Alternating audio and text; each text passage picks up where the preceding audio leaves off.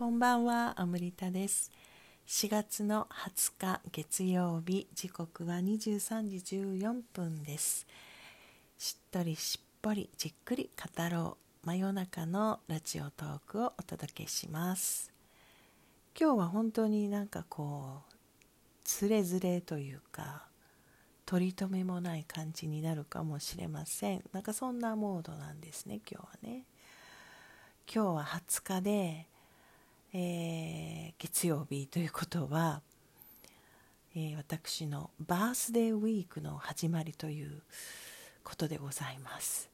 私、えー今から1週間後にはあもう50代最後の年となっています、え1週間後っていうのは月曜日だけど誕生日はだから26なんですよね。今年は日曜日になりました。ああもうなんかねあの全然実感がないんですよね。実感がないし。うーん何でしょうね。自分の誕生日も人の誕生日も覚えてられないので本当に人の誕生日をね覚えてられないっていうのはなんか本当あのその割にはね私の周りには私のお誕生日を祝ってくれる人たちがすごく いっぱいいて毎年こう何か送ってくださる方とかねお祝いしてくださる方とかいて私ね何かこうお礼をするとかいうのもすごい苦手な人なんですよね。なんかまあもちろんあのあれですよあのお礼を伝えるとかそういうことをするけどなんかお礼の何か品を送るとか配るとかですねなんかね。あの昔からあの義理チョコ的なものももうねなんかなくなるでしょうけれどだんだんあのそういうのも苦手だしね。なんかね物を送るっていうのがあんまり得意じゃないのかもしれないですね。あと何かあの何々だからプレゼントをあげるっていう感じのことがそれあれだな。なんか私がパーティーが嫌いなのと今通じてる感じがしてきたぞ。フォーマルパーティーが。なんか何の儀式っていうか儀式？何のオケーオケージョンって何て言うんだっけ？日本語で。あら出てこない。わかんないや。ななな何のイベントか。ん？そそれにふさわしい格好をするとかそういうのが嫌いなのと私の中では今つながってしまったんですけどなんか名目的なことが好きじゃないのかな。昔そのね満月だから新月だから何々座だからとかっていうような先にそういうこうコンディションありきみたいなことで自分のことを説明したりするっていうのもとかあとイベントを立てたりとかっていうのもあんまり好きじゃなかったですね。今はウィットネスクラブとか満月新月のサイクルでやってますのでね。ちょっとまた今は違うことにトライしてるんだけどもともとはねそういう感じで。あくまでだから誕生日誕生日もそうそうね。誕生日っていうか人にプレゼントをあげる時はあげたくなった時とか何かこう品物を何か見つけてあこれ誰々さんにぴったりだとかそういうなんか感覚的な人なんですよね。だからそういう方が好きかな。自分があげる方ね。いただく方は何でもいつでも嬉しいですよ。もちろんね。で本当にお祝いしてもらうのはねすごく嬉しいけど。でもそんなこんなでもうねあんまりあんまりそこにこう取り立ててエネルギーを注ぎたくはないけど結構な年になっちゃったなとは半分ぐらい思ってるね。あとの半分は全然そんな時間がないなと思ってるけどうん。私あとあのアンチエイジングっていうあの概念があまりこうピンとこなくてこうそれってすごくなんか逆らってるっていうアンチっていうぐらいだからね。あそういうことよりもどうやって年を重ねていくかとかあのプロエイジングっていうね私あの基礎化粧品を気に入ってるところが2つあって全然メジャーじゃないあのものなんですね。私本当にあのブランドとかメジャーかどうかとかっていうのはとかなんかそういうとこじゃなくてもう本当に自分に合うものを見つけたらすごくそれをずっと使うんですけどその一つがあの蜂蜜ベースのあの化粧品でハワイのねベースのハワイの会社なんだけれどそれを作った人の言葉で、まあ、そのその人の言葉かどうかあのその人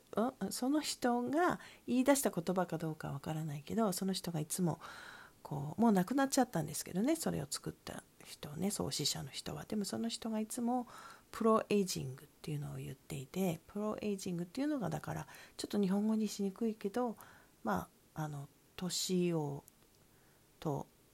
あのに逆らわないっていうか年と向き合うとか受け入れるとか重ねていくとか生かしていくとかそういうあの考えで、まあ、化粧品も作ってらしてすごく好きだったんですよね。特に AFP ね、女性のための私がトレーナーをやっている、まあ、あれは意識のトレーニングだけどあれをやったことで本当に私あのもともとそんなにそのだから年齢的なことにをこう気にしてそれこそアンチエイジングっていう的な発想はなかったんだけどでもその AFP のおかげで本当にあの今女性であるっていうことをこうめちゃくちゃこう受け入れてるっていうか楽しい嬉しい喜びなんですよね。でそれってあの男性と関係ないんだよね。男性に何かこうまあほら年齢的にももうねそういう盛んな時期は過ぎてしまっているからそんななんかちやほやされるとかモテるとかそういうことへの興味はもうないわけなんだけどでもその例えば男性が褒めてくれたりとかしたら女性として嬉しいっていうのはあるしそういうこう可愛らしさというか嬉しさそういうあのセクシャリティですよね。それは失いたくないと思うけどでもなんかその女性でいるっていうことの喜びってそこだけじゃないんですよね。それって本当一部だから。で言葉にはちょっとしにくいよね。やっぱり自分のもしあえて言うなら感性ですね。その自分の感性が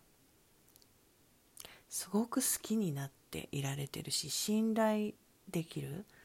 自分の感じることとかを大事にできるっていうことがその女性であるっていうことの喜びとすごくつながっていてそれがアンチエイジングじゃなくてまあプロエイジングというよりなんかこう超えてか超える関係なくなるのかな、うん、だからねすごくあの嬉しいですね。だからその AFP でもねやりますけれどあの今すごく盛んに言われている自分の中の男性性と女性性を統合してとかっていうあれをね本当にあの、まあ、確かにそうでしょうと思って思うんだけど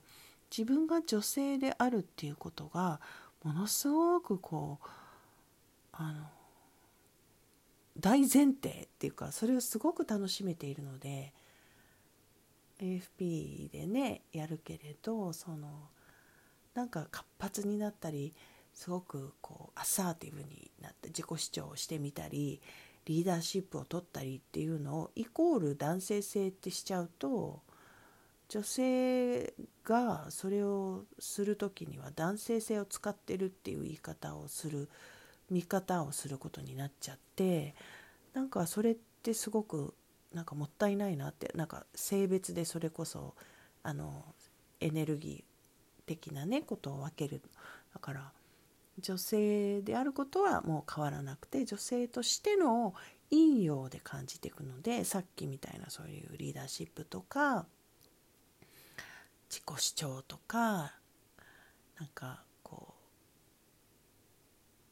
ガシガシいくとか なんか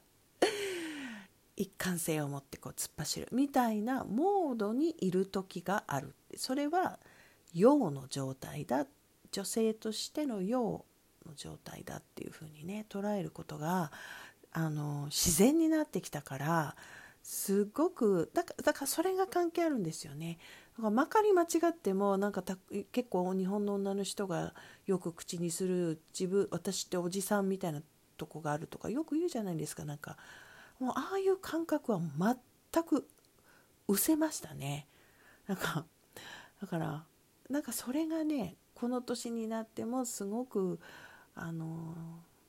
幸せっていうのかな。なんかそれとすごく関係してる気がする。でそれでいて別にその私は女だ女だって言ってるわけじゃなくてさっき言ったみたいにそれはね自分の感性感じることが楽しめるからいろんなことをねだからまあそのいろんな繊細なね感性っていう話を昨日だっけもしたのでもともと私が持っているものが肯定されたからかもしれませんね私によってね。でそれが繊細すぎるっていうことに関しては私が私を守るっていうなんかそういう構図ができたんでしょうね。なんか外のものに対して戦うとかガードするとかっていうことじゃなくあの私が私をそういう繊細な私で OK してるしあのそしてそれを生かしていくのも私だって言ってるかな。そのそこに信頼がある。まあそれを言ってるんでしょうね。男性性と女性性って言ってる人たちはね。ではまた明日。